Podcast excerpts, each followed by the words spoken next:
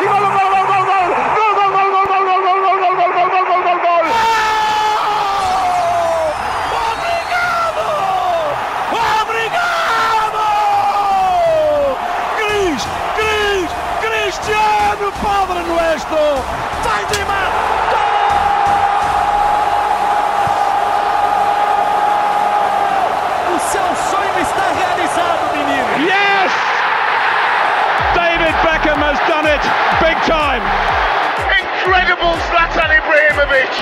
World, world class.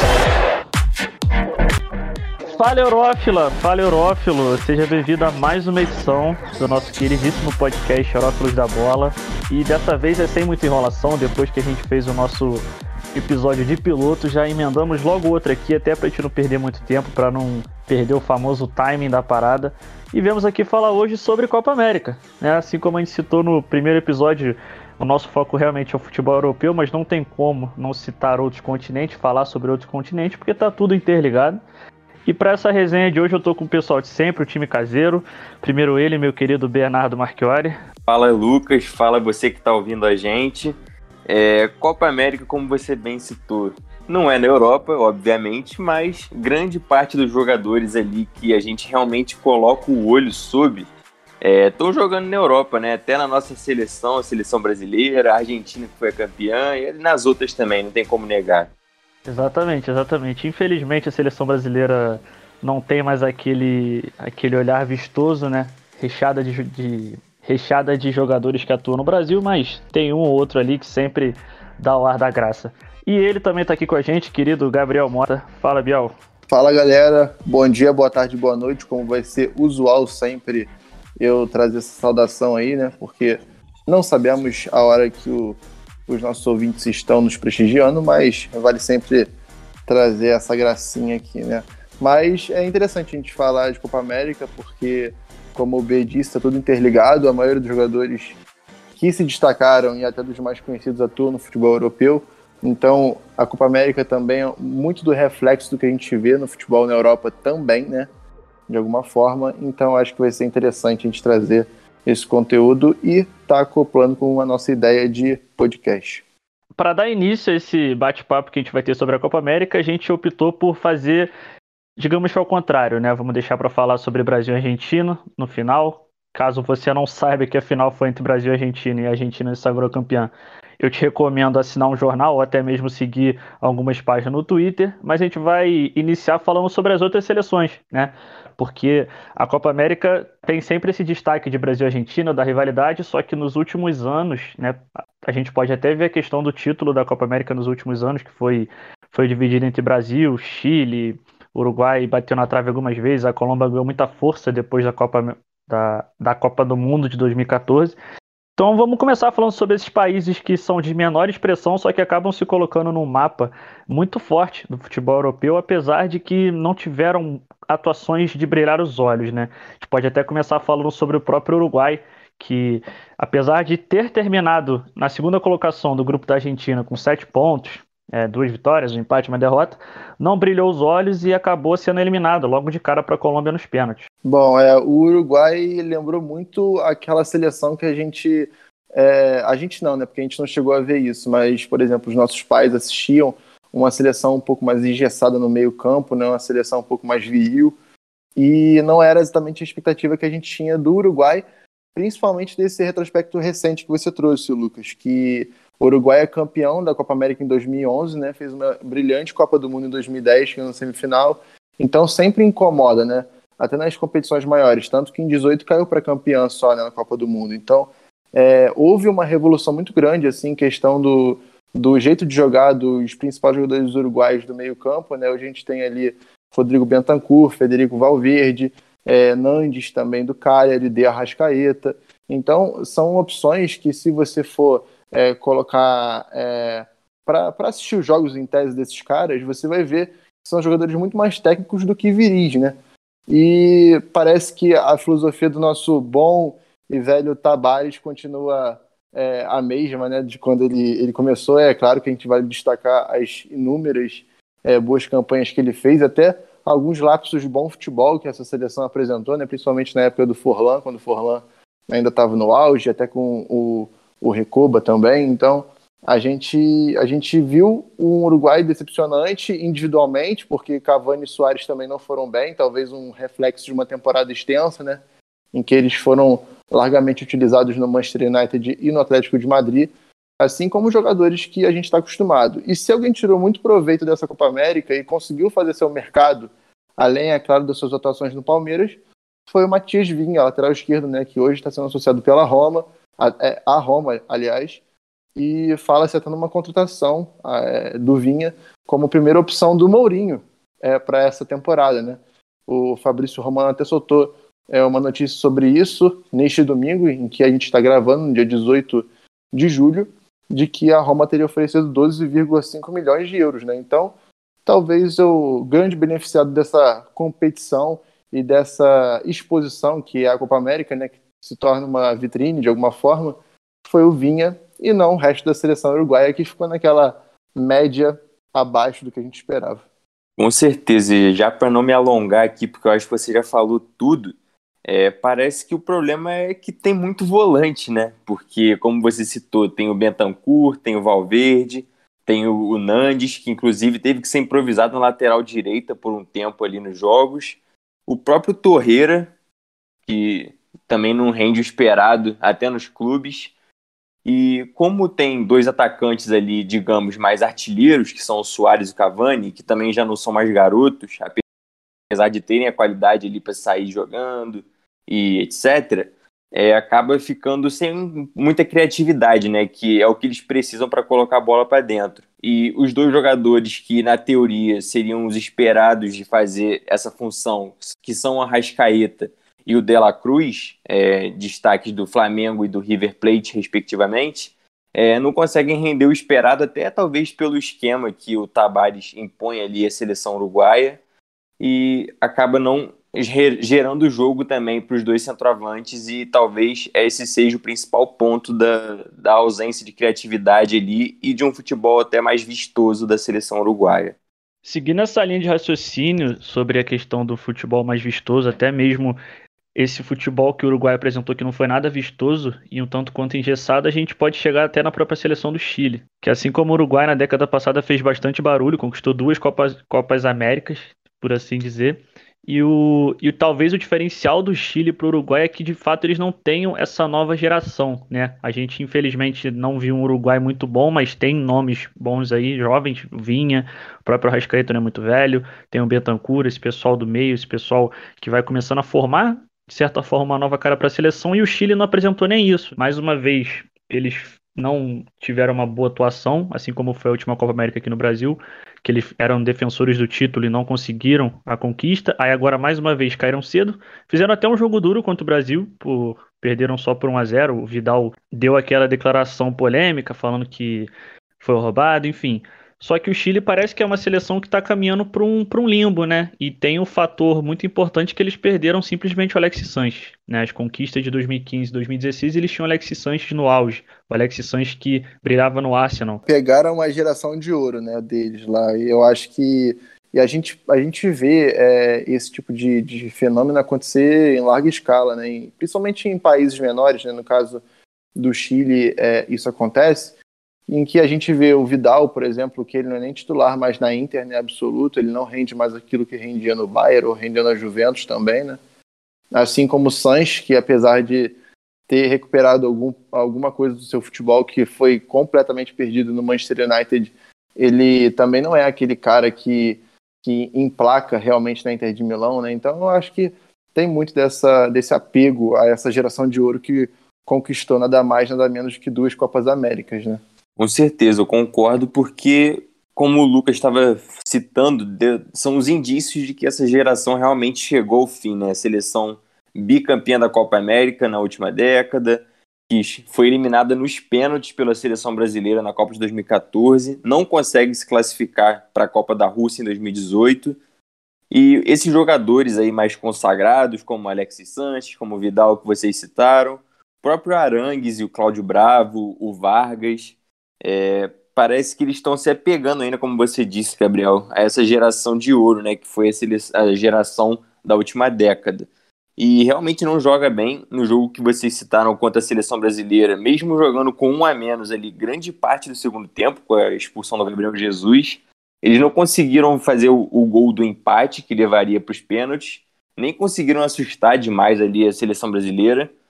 E parece que está faltando ali alguém para gerar essa renovação. É, não tem uma perspectiva, né? A gente não, não para e vê um jogador chileno se destacando largamente, assim, para a gente é, olhar e falar, pô, esse cara aqui é o sucessor do Vidal, o sucessor do Sanches na frente. A gente não vê, assim, é, uma projeção de um jogador chileno, né, em destaque, assim. Tanto é que é só, você, só a gente ver a, a lateral do campo, né? O Isla ainda é o lateral direito. E, pô, o Isla tá na seleção há, sei lá, uns 10 anos, né, cara? Que ele tá, faz parte dessa seleção como o titular, né? E ele não é nenhum supra-sumo, não é, é, ele não é incontestável, né? Então, assim, é, isso é um pouco do, do, reflexo, né? Eu acho que é engraçado até esse, esse fenômeno. Eu acho que pouco, alguns países conseguem até se desafogar um pouco disso, por mais que sejam pequenos.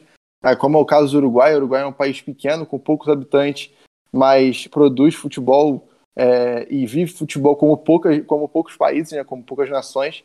Mas o Chile é, talvez seja também uma entre-safra, como a gente tanto ouve por aí, né? Mas não é o caso de, de a gente ver uma, uma evolução é, para daqui a pouco, né? Não tem uma, uma, um horizonte para isso. Em compensação, a gente falou agora do Uruguai e do Chile, que por conta do histórico recente, né, das conquistas, conseguiram se colocar nessa prateleira acima. A gente tem outras seleções, a gente não pode deixar de lado essas seleções que estão um pouco na prateleira mais abaixo, que não conseguiram conquistas de expressão, mas de certa forma conseguiram uma, uma Copa América de certa forma que chamou atenção, principalmente o Peru, né, que não contou com Guerreiro, é, na temporada passada, o Peru, temporada passada não, na Copa América passada, o Peru chegou na final e dessa vez sem o Guerreiro teve a, digamos que a segunda melhor campanha, né? Sem tirar a Argentina e o Brasil comparado ao Uruguai e o Peru. Ah, eu concordo nisso que você falou, porque realmente é, já é segunda vez seguida, né? Porque o Peru chegou à final da Copa América em 2019, perdeu para o Brasil na final, mas realmente chegou. E nessa temporada, de novo, chegou a semi, eliminado o Brasil de novo, mas foi bem. É, na disputa de terceiro lugar ali, acabou tomando gol no finalzinho, que acabou dando terceiro lugar para a Colômbia. Mas o Peru foi bem de novo. O, e o jogo que mais simboliza isso para mim foi o jogo contra o Brasil, que eles foram eliminados. Mas no primeiro tempo eles praticamente abdicaram de jogar bola. É, só deu o Brasil e o Brasil só conseguiu fazer 1 a 0 e no segundo tempo, o Gareca, que é o treinador do, do Peru, acaba mexendo no time ali e dá outra cara totalmente. É, o Peru começa a ser mais incisivo ali em cima da seleção brasileira, não conseguiu deixar eles fazerem mais gol e, por outro lado, também gerou um perigo ali para o gol brasileiro. Então, dentre as seleções ali abaixo de Brasil e Argentina, como você colocou, se a gente for é, equiparar prateleiras, eu acho que o Peru que já foi para a Copa de 2018. É, a gente até lembrou da, daquele jogo contra a França, todo mundo falando nas redes sociais que a França também conseguiu ganhar de 1 a 0 só do Peru, quando vão comparar assim Brasil e França, né? E teve os seus destaques, teve o Lapadula, que foi bem, substituindo Paulo Guerreiro, que é o, era o grande cara ali da, da geração peruana, e o próprio Yotun, ex-vascaíno, foi bem na Copa América, inclusive marcou presença na seleção do torneio. E o próprio Cueva, né, que já é conhecido aqui da galera brasileira. É, eu acho que ele é um cara que tem qualidade, mas acaba sumindo de vez em quando. Mas nessa Copa América eu achei que ele foi bem até. É, os pilares do Peru são interessantes, né? A gente vê ali o Carrilho também, que chegou a jogar na Inglaterra, hoje, se não me engano, é, tá no futebol árabe. É, e sem o Guerreiro, se a gente fosse imaginar assim, de uma maneira, é, no, é, vamos dizer assim, no preto e no branco, é, seria uma seleção muito enfraquecida. Né? A gente não vê isso, como vocês disseram, Lapadula é, foi um jogador que realmente conseguiu é, substituir muito bem o Guerreiro. além disso, realmente, o Cueva e o, o Carrilho, por mais que não sejam jogadores de tanta, tanto destaque e tanta regularidade, né? porque é a grande marca da carreira dos dois, a irregularidade, justamente. eles conseguem municiar de alguma forma, né? É, o Lapadula, que faz quatro gols na Copa América, né? Então, é, não é nada, não é nada, ele foi artilheiro junto, do, junto com o Messi, né? No, na questão de gols marcados. E além disso, Yotun, o, até o próprio goleiro, o Galesse, que é um pouco espalhafatoso, né? Mas a gente vê que é um jogador assim um pouco mais testado do que o restante do time também. Então, eu acho que essa espinha dorsal, como já vem funcionando há bastante tempo, a exceção do Lapadula, claro, que antes era o Guerreiro, é, desde a Copa de 2018, a Copa América de 19, e agora mais um bom resultado, mostra realmente que funciona e quem sabe aí é, possa complicar realmente novamente essas, essas seleções um pouco maiores com um nome um pouco mais forte nas eliminatórias, né? E o Peru traz um pouco desse, desse espírito meio que aguerrido que a gente vê dos sul-americanos muito até na Libertadores, né? Diferente dos times que a gente citou anteriormente, por exemplo, Chile, Chile e Uruguai, que os caras mais experientes, os caras que a gente já conhece, estão deixando um pouco a desejar, deixaram a desejar nessa Copa América. O Peru tem esses medalhões que nunca foram grandes destaques no futebol europeu, né? O Cueva, o Yotun, a gente conhece do futebol brasileiro que tem esse um pouco de quê de Libertadores, um pouco de quê, não necessariamente catimbeiro, mas um, um, um muito aguerrido. A gente citou o Lapadula. Talvez o jogador que tenha mais surpreendido que o Lapadula nessa Copa América foi o Luiz Dias, né? Atualmente ele joga pelo Porto. Nunca conseguiu de fato se destacar, até porque nessa última temporada o Porto não foi campeão, o Sporting ganhou o título português com muita sobra, não foi campeão invicto por, por detalhe, até porque perdeu logo quando já, já, já tinha sido campeão, então não tinha muita preocupação. E o Luiz Dias, nessa Copa América, ele sai muito valorizado, né? Ele é um dos caras que pode movimentar o mercado, a gente já viu alguns rumores envolvendo ele. Não acredito que saia, até porque nas características dele na Europa a gente vê muito jogador parecido, mas é um cara que passou a despertar o interesse, né? É, alguns clubes grandes já abriram o olho em relação a ele, que foi um dos artilheiros da competição. É, e talvez até pelo fato de a Copa América não ser tão visualizada assim como a Euro, né? Até por elas estarem acontecendo ali sincronicamente, é, os olhos estão muito mais voltados para a Eurocopa, que é onde estão, é, além do maior número de seleções, as seleções mais é, reconhecidas assim no mundo, né? E até os próprios jogadores que jogam mais pela Europa. Mas o Luiz Dias, de qualquer forma, foi uma das unanimidades assim na, na seleção do torneio, né? Quando você vai falar como é que você montaria sua seleção da Copa América. Todo mundo fala Messi, Neymar e Luiz Dias. Acho que não tem ninguém assim que vá colocar outro jogador. Até por pelo número de gols ali, o Lapadula ficou com o mesmo, mesmo número de gol que ele e que o Messi.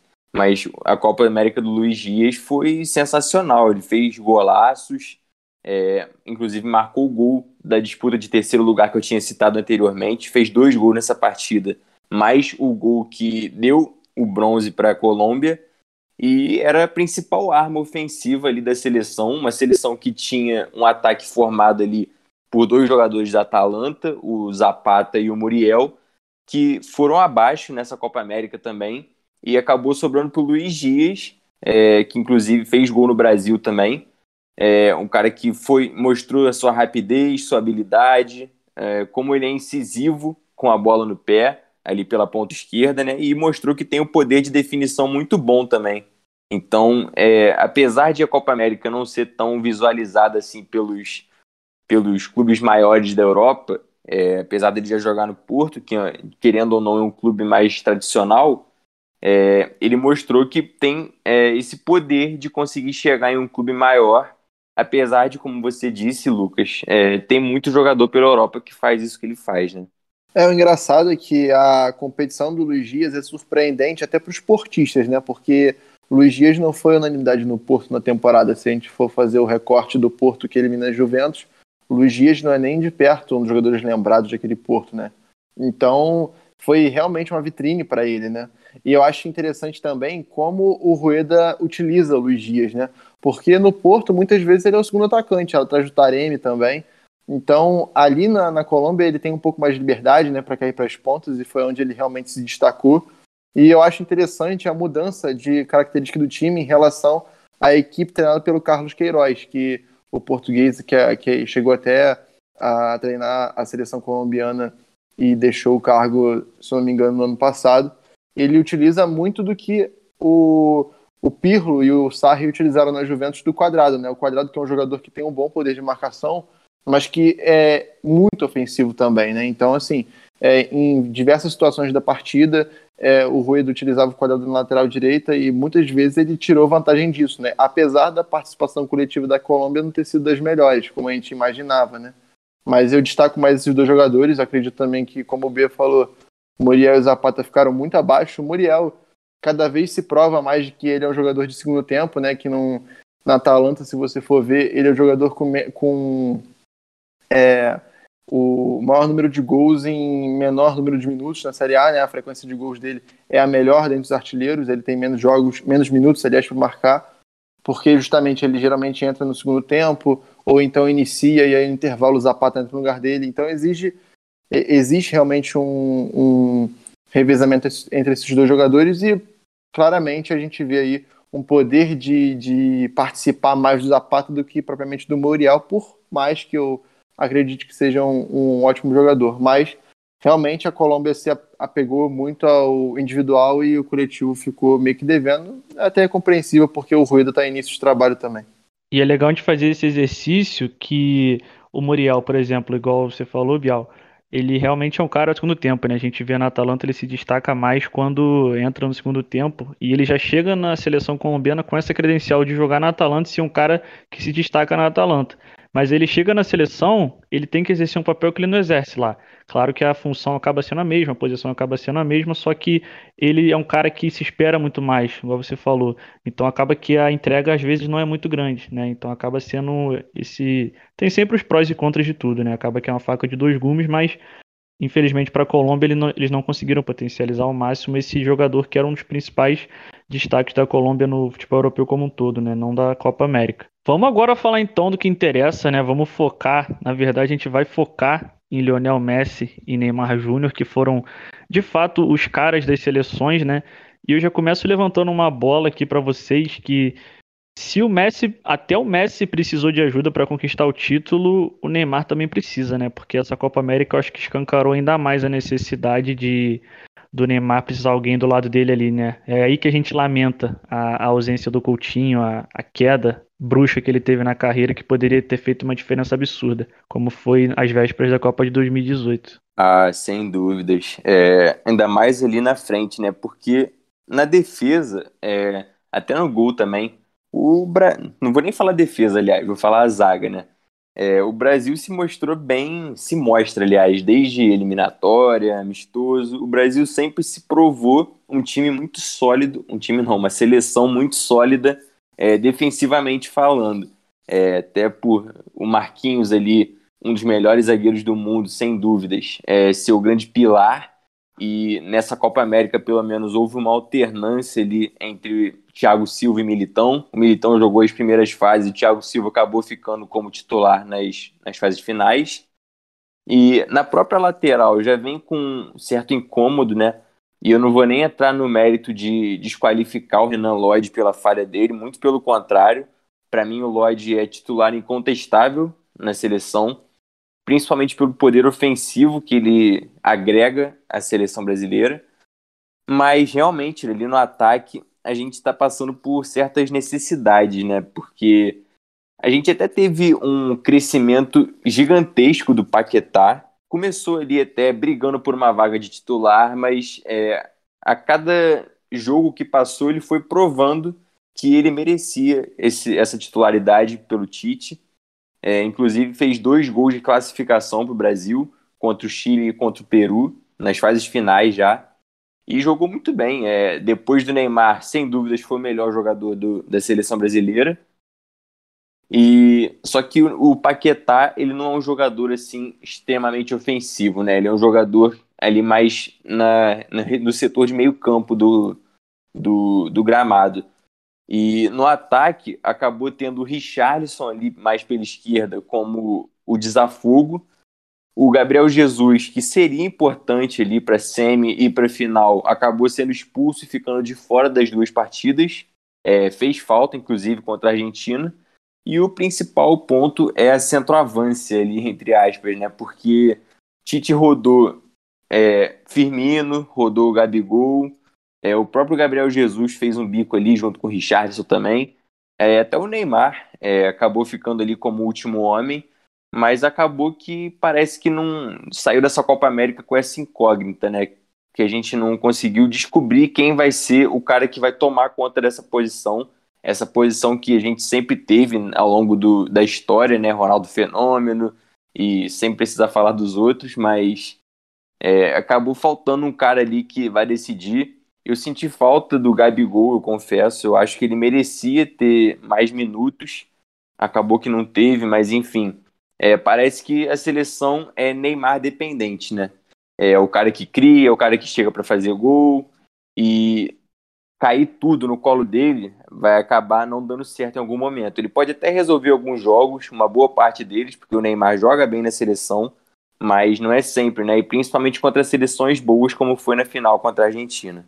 É um, um paralelo interessante que eu gostaria até de trazer para vocês é que eu vejo muito o Messi é, nessa junção com o time da Argentina do Lionel Scaloni próximo ao que era o Neymar com o Brasil nas eliminatórias para a Copa de 2018, porque é um time muito coeso, é um time que joga em função do seu principal jogador, mas não existe exatamente aquela dependência, porque os outros jogadores sabem exatamente a capacidade de cada um. Claro que o Brasil tem jogadores capacitados, mas eu, eu enxergo essa Argentina muito coesa de grupo e assim de esquema, porque é um time muito bem definido. Como o B trouxe aqui, de que a gente não sabe nunca quem vai ser o centroavante titular da seleção brasileira, é, e até os jogadores acompanhando o Neymar do meio para frente, na Argentina a gente sabe de cor o time que Lionel Scaloni bota em campo.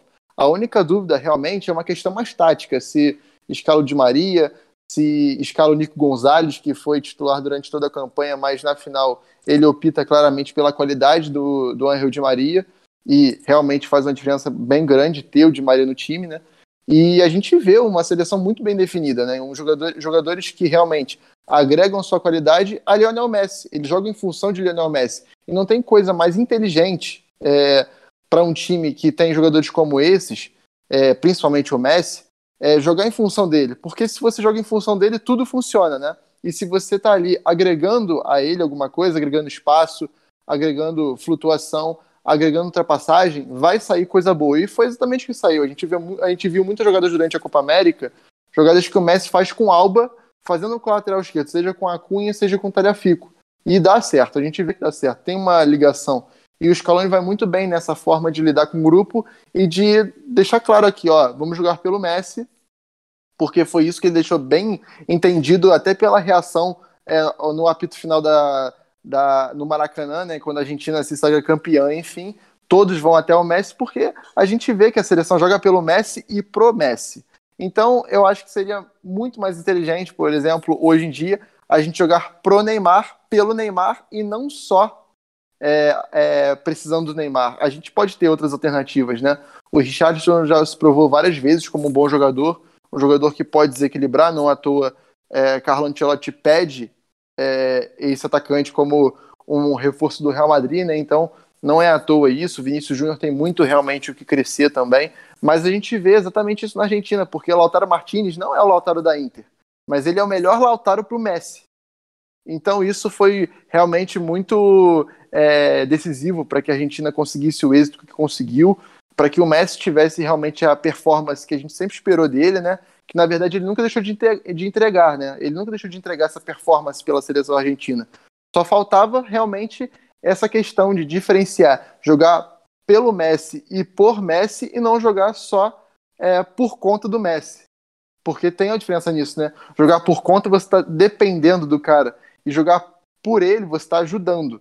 Então eu acho que tem uma diferença muito grande e hoje, é, se, é, se, há um tempo atrás a gente viu lá naquele Mineirão uma Argentina desolada esperando o lampejo do Messi, naquele 3 a 0 incrível que o Coutinho joga, faz chover no Mineirão, é, a gente vê o contrário hoje, né? Apesar de não ter sido uma uma derrota cachapante do Brasil e tudo mais, a gente vê uma Argentina mais forte e um Brasil enfraquecido, dependendo do Neymar. Seguindo essa linha de traçar paralelos, a gente consegue fazer um, um comparativo bem nítido, né, entre dois jogadores que podem até ser comparados por posição, né, o Paquetá e o Depou. Por exemplo, o Depou, ele é um cara que realmente contribui com o Messi, né, igual você frisou bastante que ele de fato joga pelo Messi. O Paquetá nessa Copa América pareceu que ele estava realmente sendo uma ajuda, né? Era aquele cara que vinha para socorrer o Neymar. Não era de fato um cara que vinha ali para de fato contribuir, alguma coisa que era que você via de fato algo enraizado que vinha do treino, alguma prática. Era um cara que precisava aparecer, porque o Neymar, infelizmente, não pode aparecer sempre, ele, ele já aparece muito, né? Mas a gente vê o exemplo da final, ele ficava com a bola sozinho, ele era caçado, que é muito normal vindo dele, porque é um cara que dribla muito, é um cara que atrai muita atenção, então o jeito é realmente parar batendo. E acabou que o Paquetá meio que assumiu esse ponto de não necessariamente ser o parceiro dele, ser um cara que veio para socorrer o Neymar. Mas seguindo nessa linha dos dois meias, né, nessa linha de comparação, acredito que são dois jogadores que para a próxima temporada do futebol europeu tem, tem, tem muito a acrescentar, né? O Depou, para quem não sabe, já foi contratado pelo Atlético de Madrid, o Simeone já repatriou seu querido argentino, e o Paquetá tende a conseguir dar mais seu espaço no, no, no Lyon, porque o Awar tende a sair, o Depay já saiu para o Barcelona, inclusive o Paquetá assumiu a camisa 10, então a tendência é que a responsabilidade suma. Ele já se mostrou bastante confortável nessa última temporada, jogando até ao lado do Bruno Guimarães. E são duas peças aí que eu acredito que saem dessa Copa América não necessariamente maiores do que eles chegaram, porque acredito que são jogadores que já tinham boas expectativas e nomes bem consolidados. Mas são jogadores que agora vão a, a, nossa expectativa agora não é se eles vão jogar bem, a nossa expectativa é quando que vai ser o boom de fato deles para elevar o patamar das equipes deles. E como você bem disse, eles já chegaram na Copa América com expectativa. Porém, eles precisavam mostrar para o mundo, porque a gente sabe muito bem que Paquetá chegou na Copa América, a gente que acompanhou o Campeonato Francês sabia da, do nível que ele apresentou, né? Que ele foi muito bem e ele até surpreendeu. E a gente vê muita gente na televisão aí falando que o Paquetá não estava jogando nada, que ele foi emprestado porque ele era descartável no Milan, e é exatamente o contrário, né? Ele mostra o contrário. É, é esse gesto de dar camisa 10 para ele é justamente o contrário.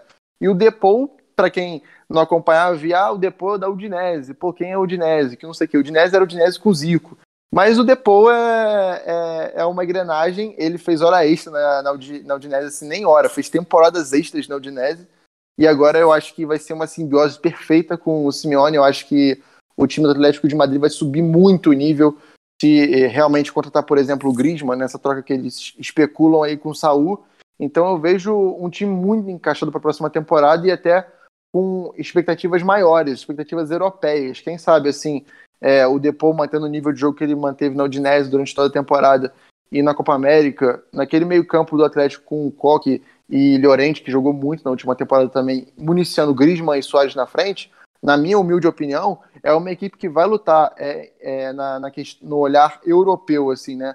Na questão de Liga dos Campeões. Eu acho que é uma equipe mais forte, uma equipe mais rodada e uma equipe mais testada para atingir esse tipo de, de objetivo. Seguindo essa linha até de falando dos times, a gente vê que dessa Copa América os destaques são jogadores que a gente vai esperar bastante influência nos times da Europa. O próprio Marquinhos, né, teve mais uma grande uma grande competição pela seleção e agora a tendência é que ele se firme ainda mais no PSG com essa chegada do Sérgio Ramos, né? O Casimiro agora, ele já é um pilar muito grande do Real Madrid, agora com a saída do Sérgio Ramos ele vai ter que se impor cada vez mais. Aí como a gente falou, o Paquetá e o Depou, caras que estão em times que querem dar esse passo a mais, apesar do Lyon, né? A gente não pode comparar o Lyon com o Atlético, até porque o Atlético já acabou de ser campeão espanhol, tem agora uma ambição maior, o Lyon ainda está querendo se se reestabelecer no em solo nacional. Mas é, é disso que a gente fala, né? Porque tá tudo interligado. A gente vê uma competição da Copa América, assim como o Bernardo falou, que não necessariamente tem o foco muito grande da, dos olhares midiáticos do mundo, só que são, são jogadores que saem dessa competição grande e que certamente tendem a influenciar muito no futebol europeu na próxima temporada. E essas todas é, situações que vocês falaram de jogadores, eu acho que todas acabam sendo positivas para o Brasil. É, tirando do Depô, né? Porque o Depô é argentino, mas realmente, é, só para comentar dele rapidinho, é, na final da Copa América, eu falei algumas vezes. É, para mim, o único jogador que foi realmente é, acima, que se sobressaiu nessa final, foi o Depô. É, o passe para o gol do Di Maria foi dele. É, apesar do gol do Di Maria, não dá para tirar um pouco do foco dele, mas o Depou É, o, o, resto do jogo todo foi bem, conseguiu é, se sobressair com a bola no pé, ajudou na marcação. É, então também acho, como o Gabriel falou, é uma simbiose perfeita aí com o Simeone. E nessa questão que eu falei do Brasil sair é, com um resultado positivo nessas mudanças aí que vocês citaram, o Paquetá com a camisa 10 do Lyon é um símbolo. É, o Lyon, que é um clube de certa tradição também. É, então, ter um jogador brasileiro é, com a camisa 10 do time, um time bem armado, que foi semifinal da Champions League duas temporadas atrás, apesar do Paquetá ainda não estar no time nesse momento, é, acaba sendo um bom sinal, porque o Neymar realmente vai precisar de um outro cara ali, e como vocês também falaram, ele se mostrou como uma espécie de Robin ali para o Batman Neymar, e o Casemiro, com a saída do Sérgio Ramos, acaba tendo que impor cada vez mais o seu papel de líder, ele que em diversas ocasiões é escolhido pelo Tite como capitão da seleção brasileira, e vai ser cada vez mais é, exigido nesse quesito, ainda mais que o Thiago Silva aí tá, tá no final da carreira, é, o Casemiro tem esse, essa personalidade assim de conseguir ser um líder dentro de campo e um líder técnico também, porque o Casemiro, é, acho que para todo mundo é unanimidade na seleção, apesar do Fabinho ali que tem um, um funcionamento diferente dentro do jogo, é, também ser um excelente jogador, mas o, o Casemiro é o Casemiro, né? Não tem jeito. E o, com essa saída do Sérgio Ramos aí, uma, um outro lado, ele indo para o PSG, ser dupla de zaga do Marquinhos. O Marquinhos, que é um jogador que desde jovem a gente sempre colocou ele como um zagueiro de potencial enorme, gigantesco, qualidade imensa.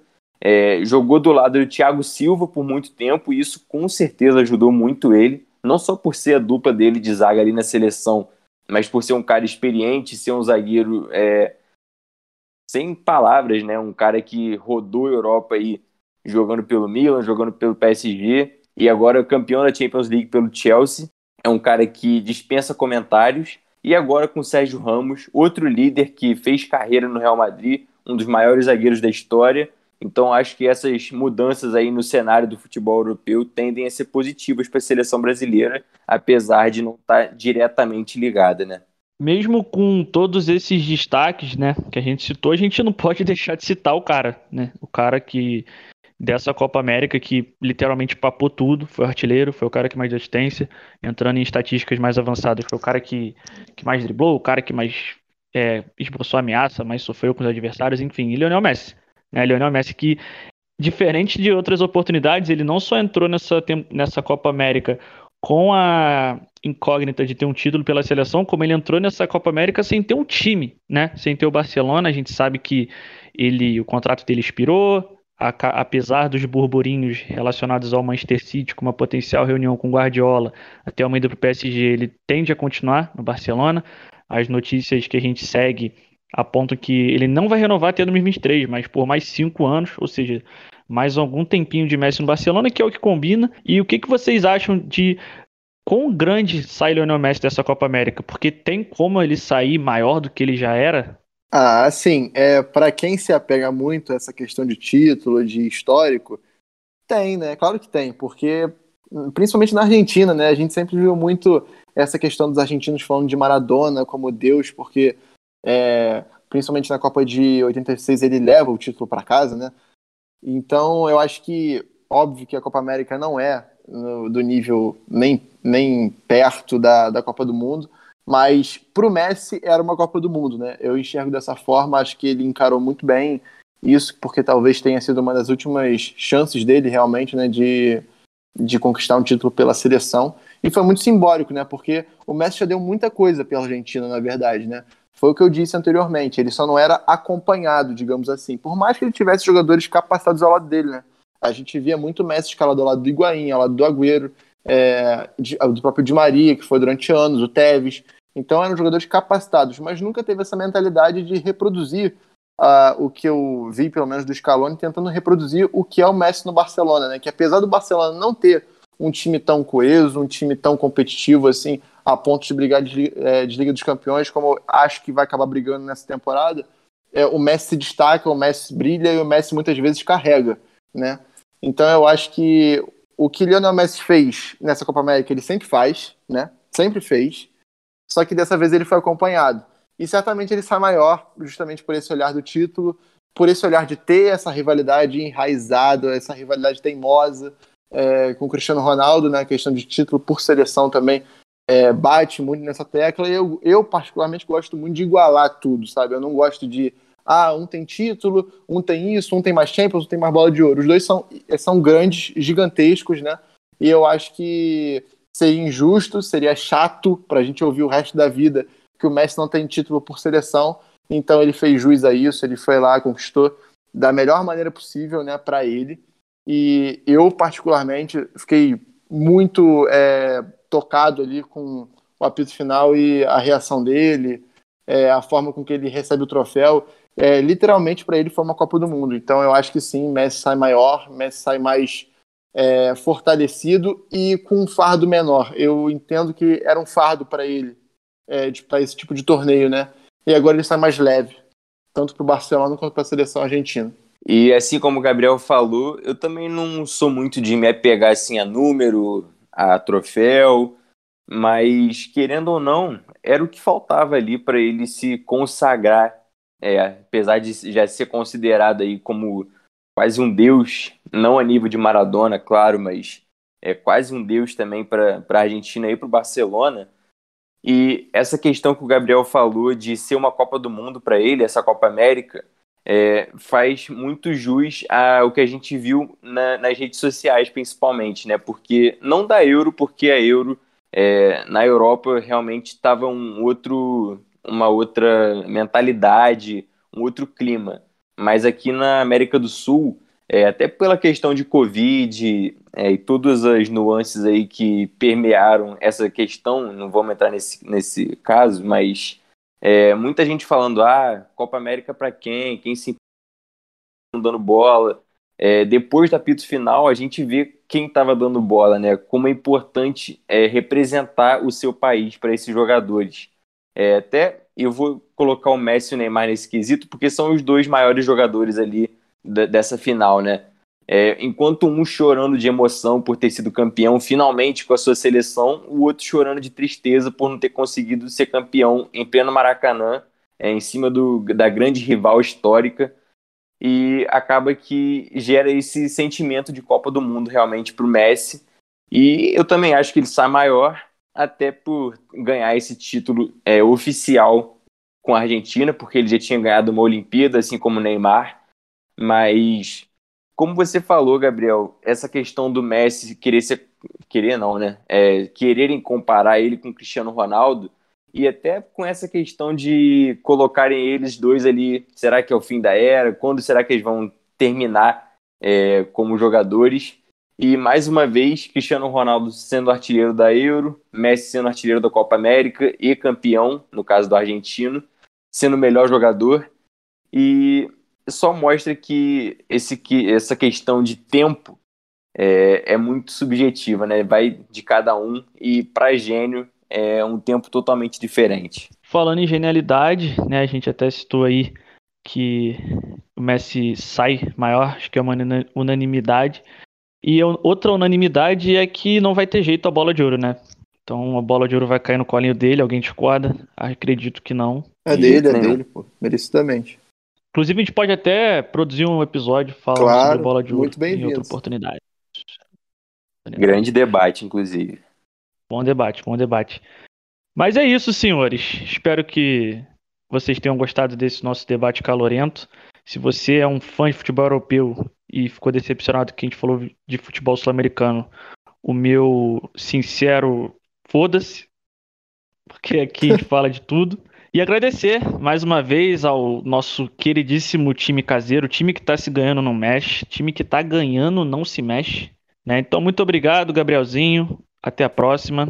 Ah, agradeço a todos vocês, novamente um prazerzaço. É muito bom falar de futebol, né? Livremente, assim, sem julgamentos, pelo menos na mesa, né? Vocês vão julgar, vocês ouvintes, ouvintes podem julgar à vontade a gente, né? Porque a gente está aí para isso. Mas é muito bom sempre estar com os companheiros à mesa. Marchiori, meu caro, muito obrigado. Vê se, vê se malha essa semana pensando na gente, principalmente no, no Neymarzinho, porque eu garanto que vai te motivar ainda mais. Com certeza, ainda mais que, como o Gabriel disse, é futebol, né? O que a gente mais quer falar, pode julgar, pode xingar a gente, pode ir contra. É até legal que seja contra, senão não tem graça. Apesar de a gente concordar aqui, porque aqui é só qualidade, né? A gente assiste esse negócio, a gente ama esse negócio e vamos continuar falando, seja merda, seja coisa boa, tanto faz. A gente só quer falar de futebol. É isso aí, pessoal. Como diria Neymar, ao fim das Olimpíadas de 2016, parafraseando o grande Zagallo, vão ter que me engolir, vão ter que engolir a gente.